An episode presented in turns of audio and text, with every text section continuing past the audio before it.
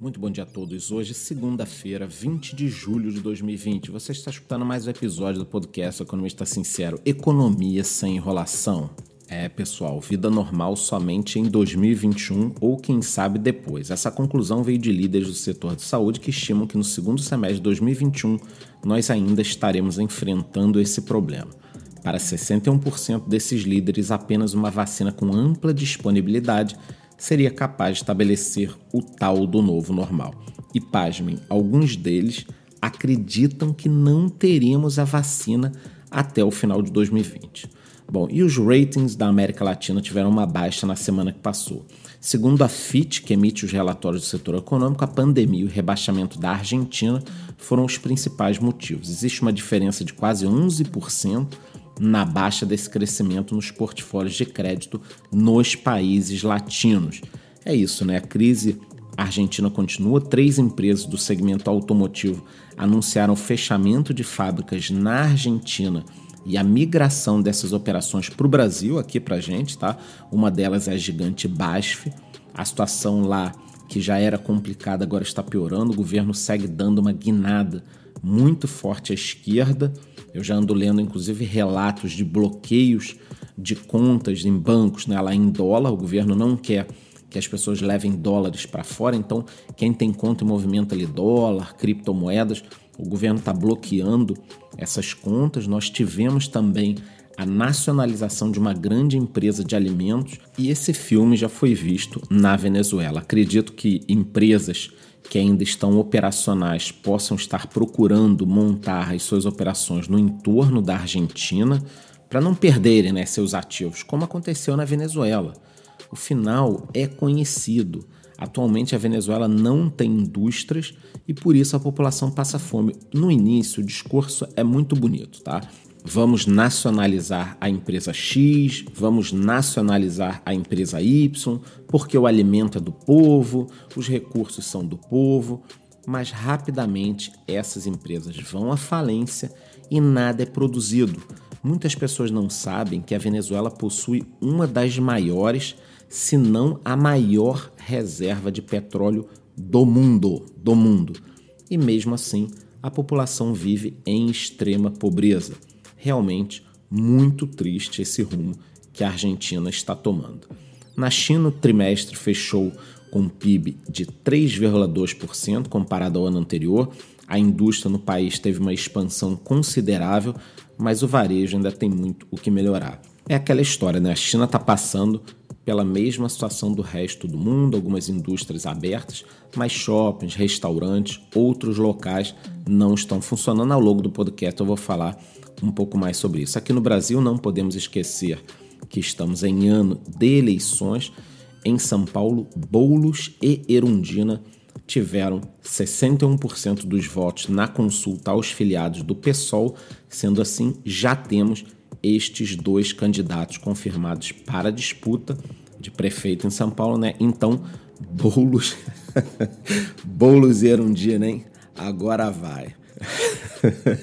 Desculpa, pessoal, que realmente o Brasil não é para amadores, né, cara? A gente não dá nem para rir muito, porque vai que isso acontece, então tá aí Boulos e Erundina abrindo essa disputa eleitoral em São Paulo.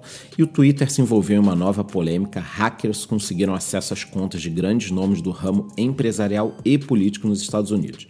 Tweetaram mensagens daquele tipo pedindo que bitcoins fossem enviados, e aí enviariam Bitcoin em dobro.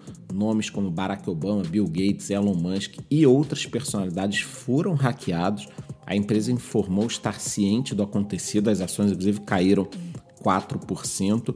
Eu já falei no meu vídeo de ontem, imagina se tweetassem alguma coisa da conta do Donald Trump falando mal de alguma coisa no cenário internacional e tal. Então essa história no Twitter ainda vai dar muito que falar. Segurança falha, né? Porque esses hackers então tiveram acesso às mensagens dessas pessoas. Imagina o que tinha no inbox do Elon Musk, por, do Barack Obama. Não é brincadeira. Ainda sobre a questão do Covid, existe uma discussão sobre a recuperação, se será em V, em U ou em L, tá? A cada dia fica mais difícil a recuperação em V. O que, que seria essa recuperação em V se você nunca ouviu falar nesses termos? V, pense na letra V. Então nós vemos uma queda e aí a recuperação nos levaria rapidamente ao mesmo patamar. Então seria um V. Em U, ela é um pouco mais demorada e o pior cenário seria uma recuperação em L. Ou seja, pense na letra L, não se recupera, né? Nós temos uma queda e depois um platô, a economia ficaria muito tempo nesse patamar. Então, assim, em V já está começando a ficar mais difícil. Mas o ministro Paulo Guedes confirmou que vai enviar a primeira parte da reforma tributária essa semana. A declaração foi feita durante o evento da XP. Para o ministro, a primeira parte corresponde à união das propostas que já foram colocadas na Câmara dos Deputados e no Senado, ou seja, teríamos a criação do IVA, abre aspas, vamos começar com o IVA e acabar com o PIS, COFINS, isso já está na Casa Civil, fecha aspas. Sendo assim, um dos assuntos dessa semana deve ser essa questão da reforma tributária. Vamos aguardar dividendos, fundos imobiliários. Eu estarei passando tudo isso para vocês. E com o isolamento, o comércio online cresceu na mesma medida que os estabelecimentos não essenciais fechavam as portas. Muitas empresas optaram pela nova forma de vender online para alavancar as vendas, mas segundo o IBGE, pelo menos 522 mil empresas faliram na primeira quinzena de julho. Dos que fecharam devido ao coronavírus, 99,2%, ou seja, 518 mil, eram de pequeno porte. As de porte médio somam 4 mil e as de grande porte são um total de 110 empresas. No início da crise, lá em abril, inclusive, eu falei para vocês isso, tá? Pequenos e médios varejistas iriam quebrar e grandes cadeias como Magazine Luiza, Via Varejo, lojas americanas sairiam mais fortes. Isso é óbvio, né? Porque o pequeno, o cara lá de pequeno porte, médio porte, ele não tem acesso a financiamentos, ele não consegue nem demitir os funcionários, ele acaba falindo. Já os grandes varejistas, essas grandes redes, conseguem aí capta dinheiro a preço baixo, faz mais emissões de ações. Então assim, o grande acaba se virando, o pequeno não tem como fazer. Falando agora um pouquinho sobre empresas, a disputa pela Oi está acirrada. TIM, Vivo e Claro entraram na briga. Saberemos nos próximos dias todas as informações sobre as propostas que essas empresas fizeram. Além da parte móvel avaliada em 15 bilhões, a Oi deve receber algo em torno de 1 bilhão na parte de antenas. Eu estarei falando sobre isso em tempo real lá no meu Instagram durante essa semana. Ainda nesse quesito de telecomunicações, a Viva anunciou na última quarta-feira que vai antecipar um valor estimado de um bilhão de reais para pequenos e médios fornecedores por causa dessa pandemia. No mês de abril, a companhia já tinha destinado outro valor a empresários. Com esse novo montante, a rede de telecomunicações alcança um total de 2 bilhões de reais em ajuda financeira diante de todo esse problema. Ainda segundo a empresa, pelo menos 800 fornecedores que têm pagamento programado até o final de setembro e que atuam em segmentos considerados críticos serão contemplados com valores. Bom, e o Banco Central anunciou o ranking de reclamações contra instituições financeiras. Na lista constam os nomes do Banco Pan, com 794 queixas, BMG, 520 reclamações, e o Banco Inter com 557 contestações. Para o Banco Central, a maioria das reclamações são vinculadas a irregularidades de integridade, confiabilidade, segurança sigilo ou legitimidade nas operações de cartões de crédito e crédito bancário.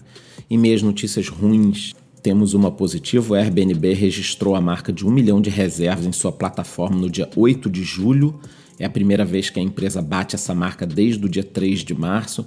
A crise fez a empresa demitir 1.900 funcionários em todo o mundo, ou seja, 25% da sua força de trabalho ela passou a concentrar aí em estadias de longo prazo. Mas nesse primeiro momento, os viajantes têm preferido diárias mais baratas, até 100 dólares. Nos Estados Unidos, o número de reservas em restaurantes começou a aumentar, mas em estados onde a pandemia se mantém em níveis críticos, a população já recuou e está evitando shoppings e restaurantes. É o que eu venho falando, vida normal somente depois de uma vacina em larga escala. No mercado de criptomoedas, o governo de Pequim lançou um plano para tornar-se o núcleo de inovação em blockchain. Esse plano de ação para desenvolvimento e inovação contempla os anos de 2020 até 2022 tem como foco tornar a cidade a primeira do país a integrar essa tecnologia na área econômica. Eu acho tudo muito bacana, tá? Mas eu desconfio da vontade da China de usar uma tecnologia onde, a princípio, os dados não podem ser modificados. Eu sempre desconfio de dados chineses. Já o ouro continua batendo recordes com receio de uma nova onda da pandemia. No momento, ele está cotado a 1.810 dólares. O petróleo segue estava na casa de 40 dólares o barril. É isso, essas foram as principais informações. Os índices futuros estão estáveis, sem grandes oscilações. Ao longo do dia eu estarei falando sobre todas as notícias em tempo real lá no meu Instagram. Eu desejo a todos uma ótima semana. Muito bom dia.